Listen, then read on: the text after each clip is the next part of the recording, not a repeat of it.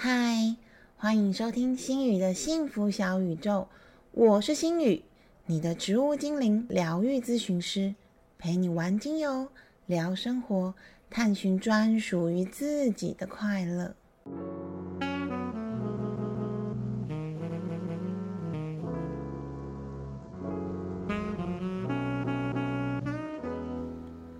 嗨，大家今天好吗？有好好的、真心的称赞自己一下吗？今天因为心宇要分享的内容很多，所以我前面就不跟大家废话了。那我今天想要跟大家分享一部不是新剧的连续剧，也算短片的，它只有十集。是一部我已经想要看好久好久，但是我又不小心一直把它搁置着没有看，直到最近我才又终于带着一个，啊，该怎么说呢？沉重又震撼的感受看完这整部连续剧。这部连续剧就是《他和他的他》，三个他都是女字部的他。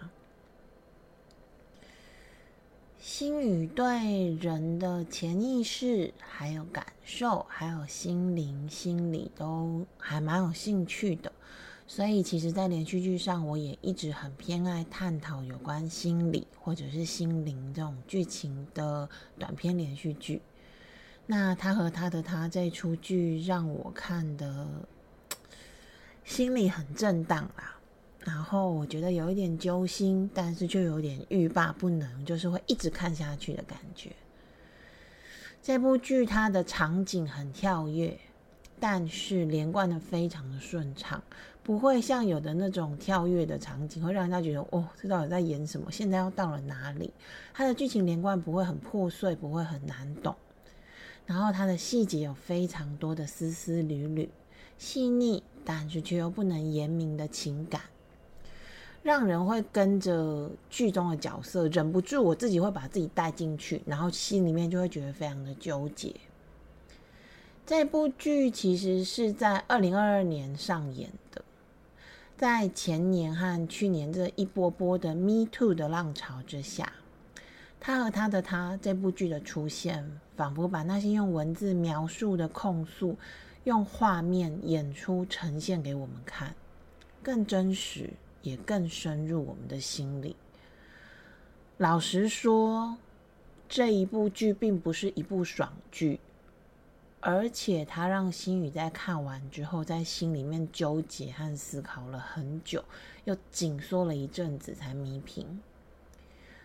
所以，如果你是单纯喜欢爽剧、喜欢不用用脑、喜欢看了之后哈哈大笑、很开心的这种连续剧的朋友，你可能不太适合追这部剧，因为心里面会觉得紧紧的。首先，我想要来介绍一下他和他的他这部剧。他和他的他是 Netflix 推出的台湾原创影集，在二零二二年的十月二十八日上映。导演是卓立，主演这部剧的卡司演员很强悍，包括徐伟宁。李成斌、贾静雯、吴康仁、李佩瑜、温真菱、于子玉、丁宁、伊正，还有徐君浩等等，演员的演技们都很好，也会让你看得非常的揪心。我真心觉得台剧的品质越来越棒，我最近一直在强调这件事情。不过我下一部应该会介绍一部美剧，对。尤其我不得不称赞，由 Netflix 它推出的台剧的质感，简直就是直接上升了好几个档次。它的剧情的讨论议题和它的呈现方式，也都比较深入，也比较容易引人入胜。跟比较讲究爽度和快节奏的本土台剧的方向不太一样。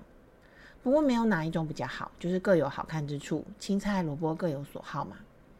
像前一阵子不知道哪一台推出的《女儿大人加个赖》，其实这部剧一开始我也觉得很好看，就是剧情很爽，然后演员很帅又很感人。不过可惜这部剧后面有一点烂尾了，所以我就没有介绍这部剧了。他和他和他这部剧，除了剧情跟演员跟一些隐喻都让我非常的佩服之外，我也很想特别分享一下这出剧的片头曲，是由宋念与小雨所创作和演唱的《破碎的完整》。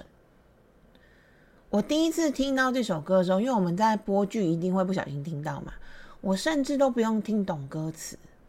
只觉得那个曲风和唱腔就已经打到我的心里面了，而在看过了歌词之后，让心宇更觉得感触良多。小雨他在谈大家的创作过程当中，有提到自己看完了剧本之后，思考了一下，何谓真实？现在是真的，还是过去的我是真的？还是混乱当下我的感受，或许就是真的？在一边思考这些议题，一边试着揣摩角色的心情当中，他完成了这首歌，非常非常推荐大家可以去找来听听看。那其中我最喜欢的几段歌词，包含像“受过伤的灵魂总有无形的疤痕，只是到了夜深，有些痛不该多问，没有人想先问谁的疤痕比较深，只是到了清晨。”心还是会载浮载沉，身体受了伤就会留疤，心灵受了伤也会留下无形的疤痕。那些被伤害的人，即使他们的口中说着“我不在乎”，但是在夜深人静时，或许就会想起。就算日光乍现，日光出来了，心伤和那些情绪仍然会流放在情绪的小房间里面。浮浮沉沉。还有一段歌词我也很喜欢，跟大家分享一下，就是想要当最勇敢的人，一起找最初的天真。痛苦过能珍惜伤痕，当时的美就能保存。想要当最勇敢的人，一起找最初的天真。有时候被伤过的人，更知道怎么爱别人。这首歌其实听一听，多听几遍，我会有一点鼻酸，想要流泪的感觉。因为每个人都想要当最勇敢的那个人。现在的人很多都是他们要成功，他们不允许自己软弱，不允许自己认输，却又怀念着过去那个最天真的自己。其实最天真的你，一直都还在内在小孩当中。不用向外求，只有当我们真心的承认并且接受了过去的伤痕，还有这些痛苦，我们才能看到那个单纯而天真的自己，也才能明白受伤并不是你的错。要先原谅了自己，才会更有爱人的勇气。小雨的这首歌真的非常非常的好听。心宇也会把那个歌曲的连接放在节目资讯里面，大家可以点过去听一下。他和他的他这出的编剧是曾经有过真实陪伴身边受性侵友人超过十年经验的温玉芳小姐。他说：“他希望能够创造出一部能让社会更理解受害人、陪伴者。”还有加害人的戏剧。文玉芳小姐也提及，她在做田野调查的时候，许浩怡心理师让人心扎扎的一个分享。许浩怡心理师说，性侵的痛苦仅次于死亡，身体的记忆会继续一辈子，几乎无法真正的所谓好起来，也因此。被性侵者常常无法和日后亲密的伴侣好好相处，于是文玉芳小姐写出这部用悬疑方式呈现的写实剧，很写实，很沉重，是狼师性侵了学生，还有学生被性侵之后的，然后呢？被性侵之后。还要继续活下去。文玉芳小姐经过田野调查发现，被性侵的受害者通常他们可能有两种面相，一种是像剧中林晨曦，也就是徐伟宁饰演的角色，他在职场上强势、有能力、功成名就、光鲜亮丽的成功者形象，但是他们的心里通常有一座坚实的堡垒，不敢也不愿让其他人进入。另外一种。则是像剧中严胜华，也就是贾静雯饰演的角色一般，对自己完全没有自信，在各方面也更加的害怕，更退缩。即使他们遇人不熟，也很容易会困在不健康的环境里面，因为他们缺乏勇气跳脱。此外，温玉芳编剧提出了一个观念，心宇觉得非常的重要。就是受害人、陪伴者和加害人三者之间的关系。辅导和陪伴受害者一定是非常非常重要的，但其实加害人或许也是曾经的受害者。所以，倘若我们能够理解加害人的心理，或许就能够避免下一次的悲剧发生。而陪伴者也应该要特别特别的被注意。一般来说，陪伴者或许是好心而且充满了爱的，但是如果方法不对，就非常有可能对受害者造成二度、三度，甚至更多更多的伤害，反而从好心晋升成加害者一族而不自知。心宇曾经有碰过有忧郁症或者是恐慌症的个案，他因为家人还有朋友的爱跟关切，一直告诉他没事的，当做没有发生就好了，加油哦，加油哦，一直帮他加油，不断的希望他努力走出阴霾，快快的好起来，不断的帮他打气，但是却不知道这样的意念。反而把他更推出走不出来的深渊，因为他开始自责没有办法很快速走出来的自己，所以开始佯装坚强跟努力，却从来都没有接受和原谅过那个被伤害的自己。所以，如果我们是陪伴者，请不要再帮他们加油打气，只要握着他们的手。告诉他们我在这里，先陪伴着他们，其他的变好这些事情都之后再说。他和他和他这一部剧是有关于狼师和性侵和权势性侵这些议题的戏剧，因此在这一集的节目里面，心宇想要先跟大家分享两个。跟这部连续剧有关的新闻事件，我也觉得这部剧应该是有参考部分这两个新闻事件的内容。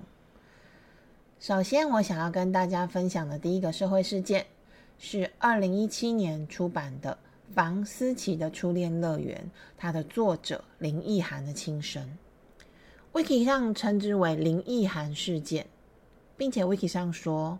林奕涵事件是台湾一起缺乏证据指控性侵害跟诱奸的事件，它引起了对女权和补习班相关法规的重视。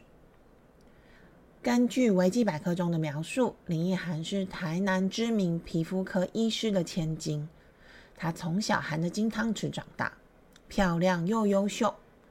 高中的时候就读台南女中。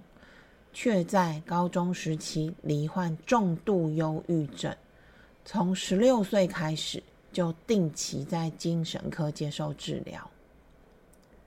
但是曾经优异又聪明的她，在高中毕业后参加大学学科能力测验，以满级分的成绩被称为“满级分漂亮宝贝”，并在后面考上了医学系。只是医学系读了两周之后，他就休学了。他的母亲发现女儿和补习班老师的男女朋友关系，激烈的反对，并且把两个人都抓出来，在谈判之下达成分手的共识。同年十月，林奕涵因为想要当小说家，和家人又爆发激烈冲突之后，他服用了大量药物，送医救治，并且入住了精神科病房。几年后，他重考上了正大中文系，可惜读一读，后续因为病情发作而再度休学。林奕涵在正大当中。认识了后来的伴侣 B，在二零一六年的时候，林奕涵在 YT 上传了一部订婚宴的致辞影片。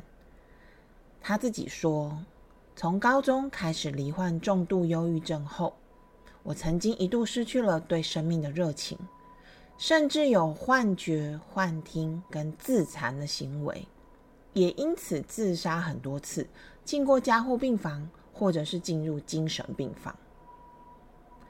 他接着说：“如果今天的婚礼我可以成为一个新人，我想要成为一个什么样的人？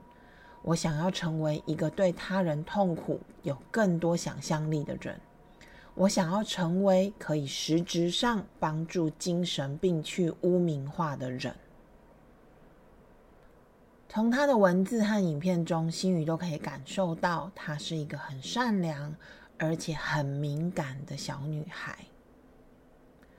在二零一七年二月，林奕涵终于出版了她已经写了好久，还曾经因为自己的精神状况而被拒绝出版的书《房思琪的初恋乐园》。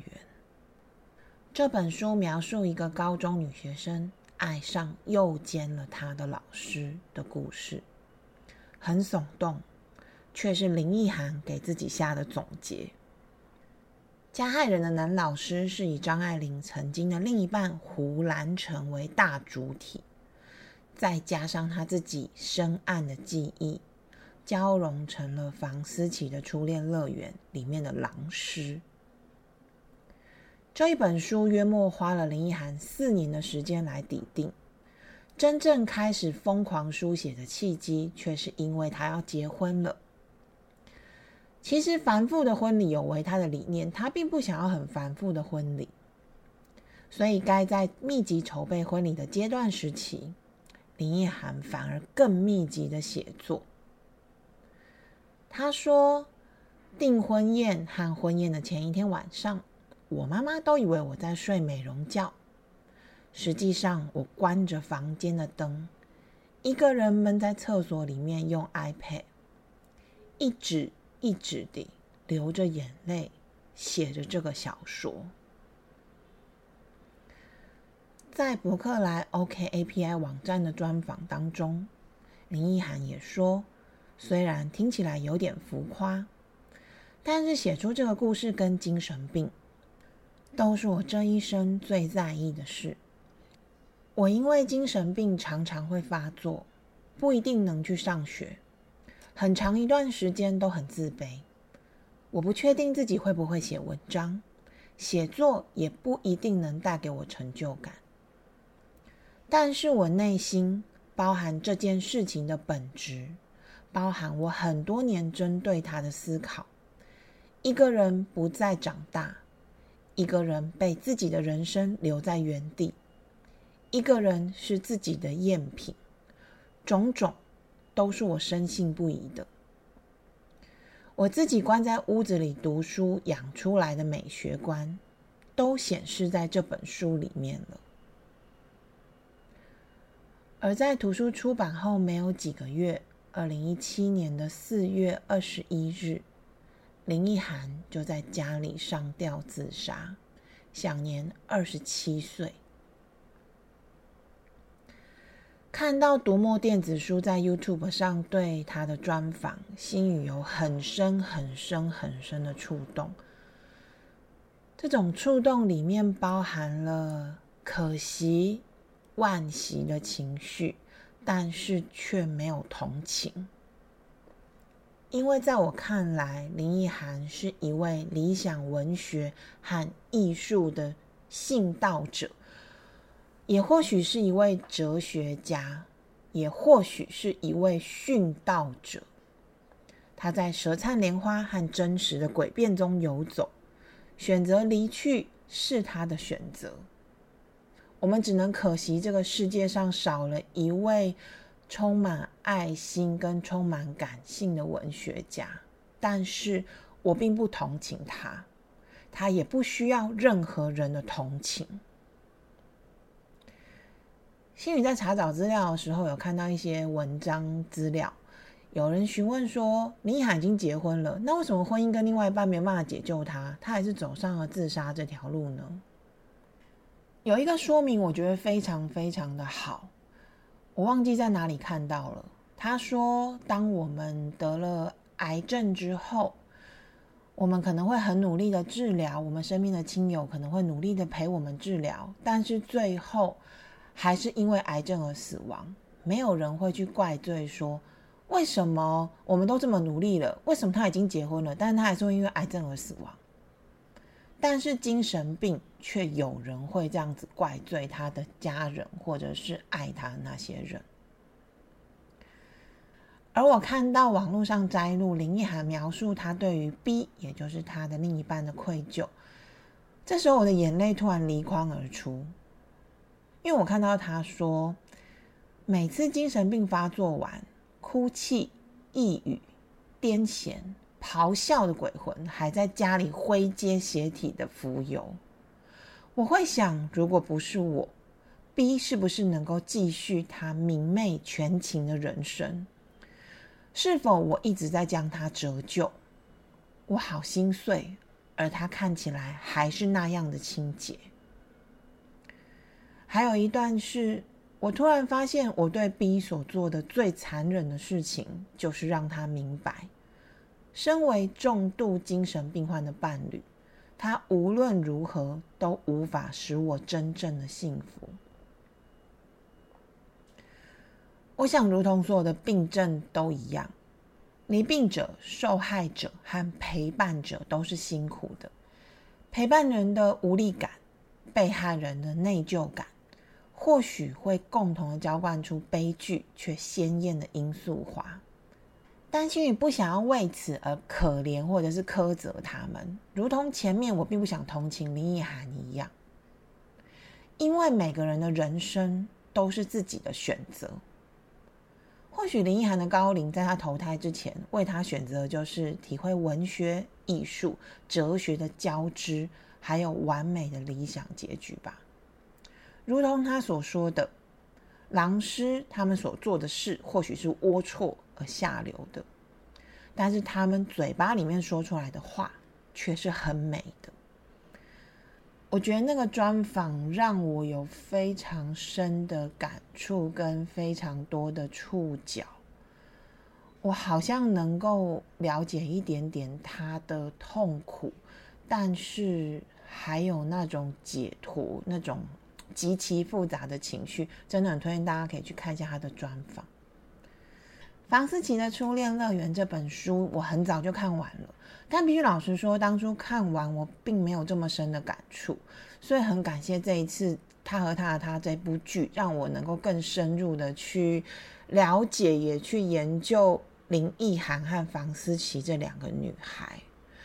那在看这部连续剧的时候，心宇的脑中也一直浮现林奕涵笔下的房思琪，所以我花了更多的篇幅去介绍这个相关的故事，也真的很希望可以给大家带来一些些不一样的收获，不管是对于被害者、加害者和陪伴者，或许是能够体会出我们自己是幸福的，这样子也好。大家也可以去把房思琪的《初恋乐园》这本书找来看看，或许会有不一样的感触。也欢迎可以跟我分享哟。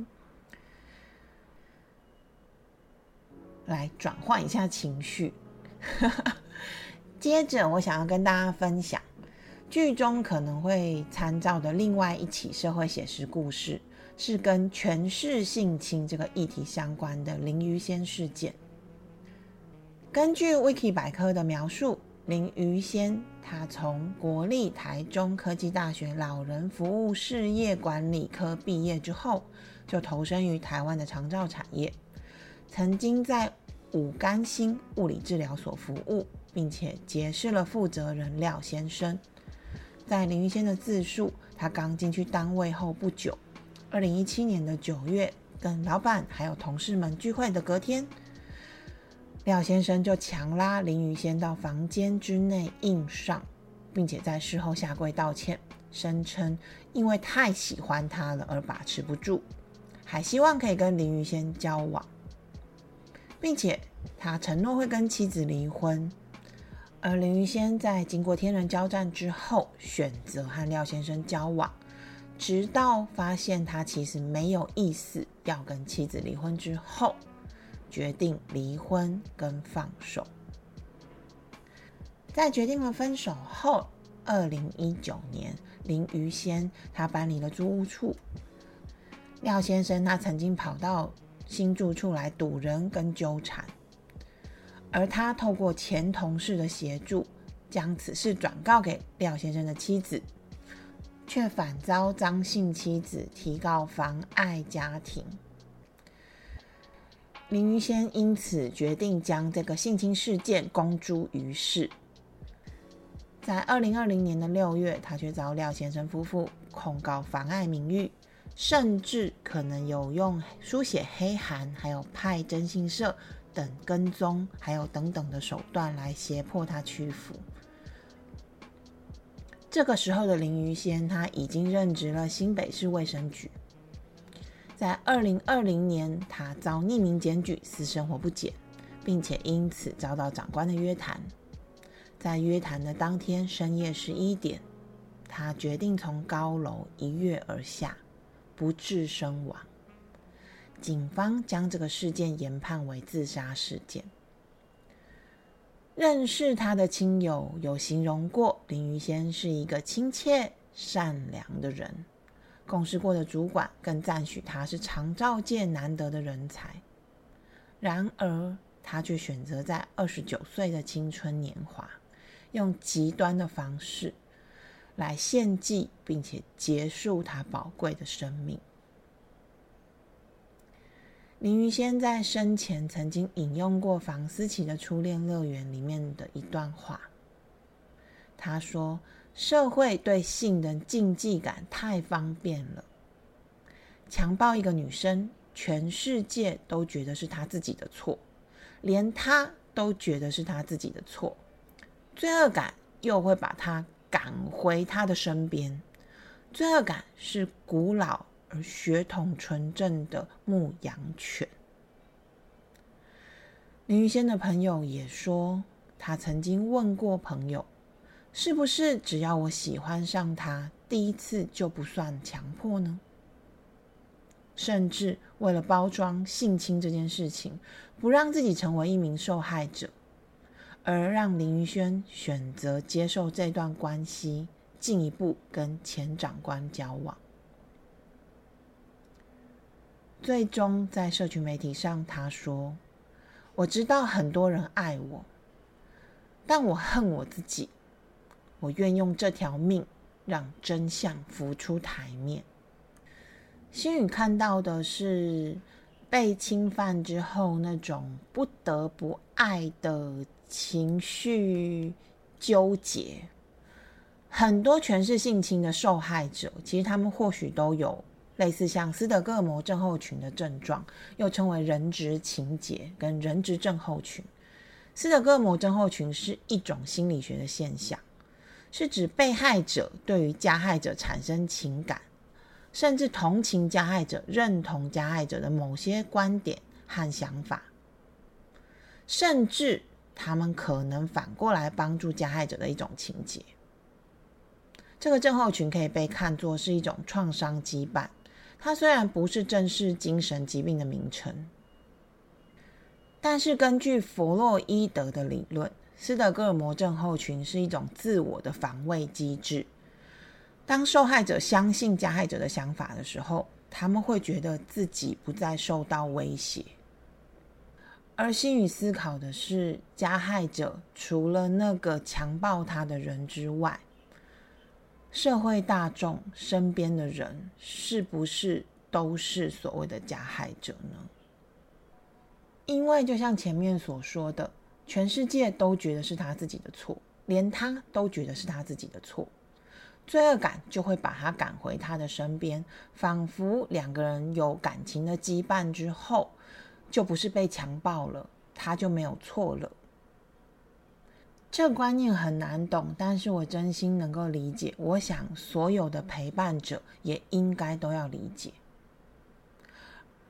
而从你我身边的林奕涵、林于仙，到剧中的林晨曦、严胜华，我不知道应该说是巧妙的安排，还是恐怖的连结。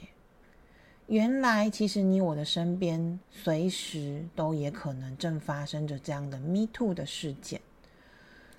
这个认知跟今天的节目一样，让心宇觉得有一点沉重，但是却也衷心的希望每个人都能够获得疗愈，而回归自在的生活。而如果你也有这样的秘密藏在心底，没有人可以说，欢迎可以找心宇聊聊，让植物精灵的香气陪伴跟支持你。你没有错，你不用变好，你本来就很好了。重点是你并不孤单。好啦，那我们今天的节目就到这边。下一集的节目当中，心宇会跟大家分享他和他的他这出剧里面让我感受到印象深刻的点，还有为什么女主角的名字要叫做 She Her。当然，还有非常实用、适合剧中人物的芳香处方，大家下一集一定要听哦。好了，那我们今天就讲到这里喽。感谢大家又再一次的保卫了星宇村的安全，也欢迎继续和星宇一起玩精油、聊生活、探寻自在的快乐哦。拜拜。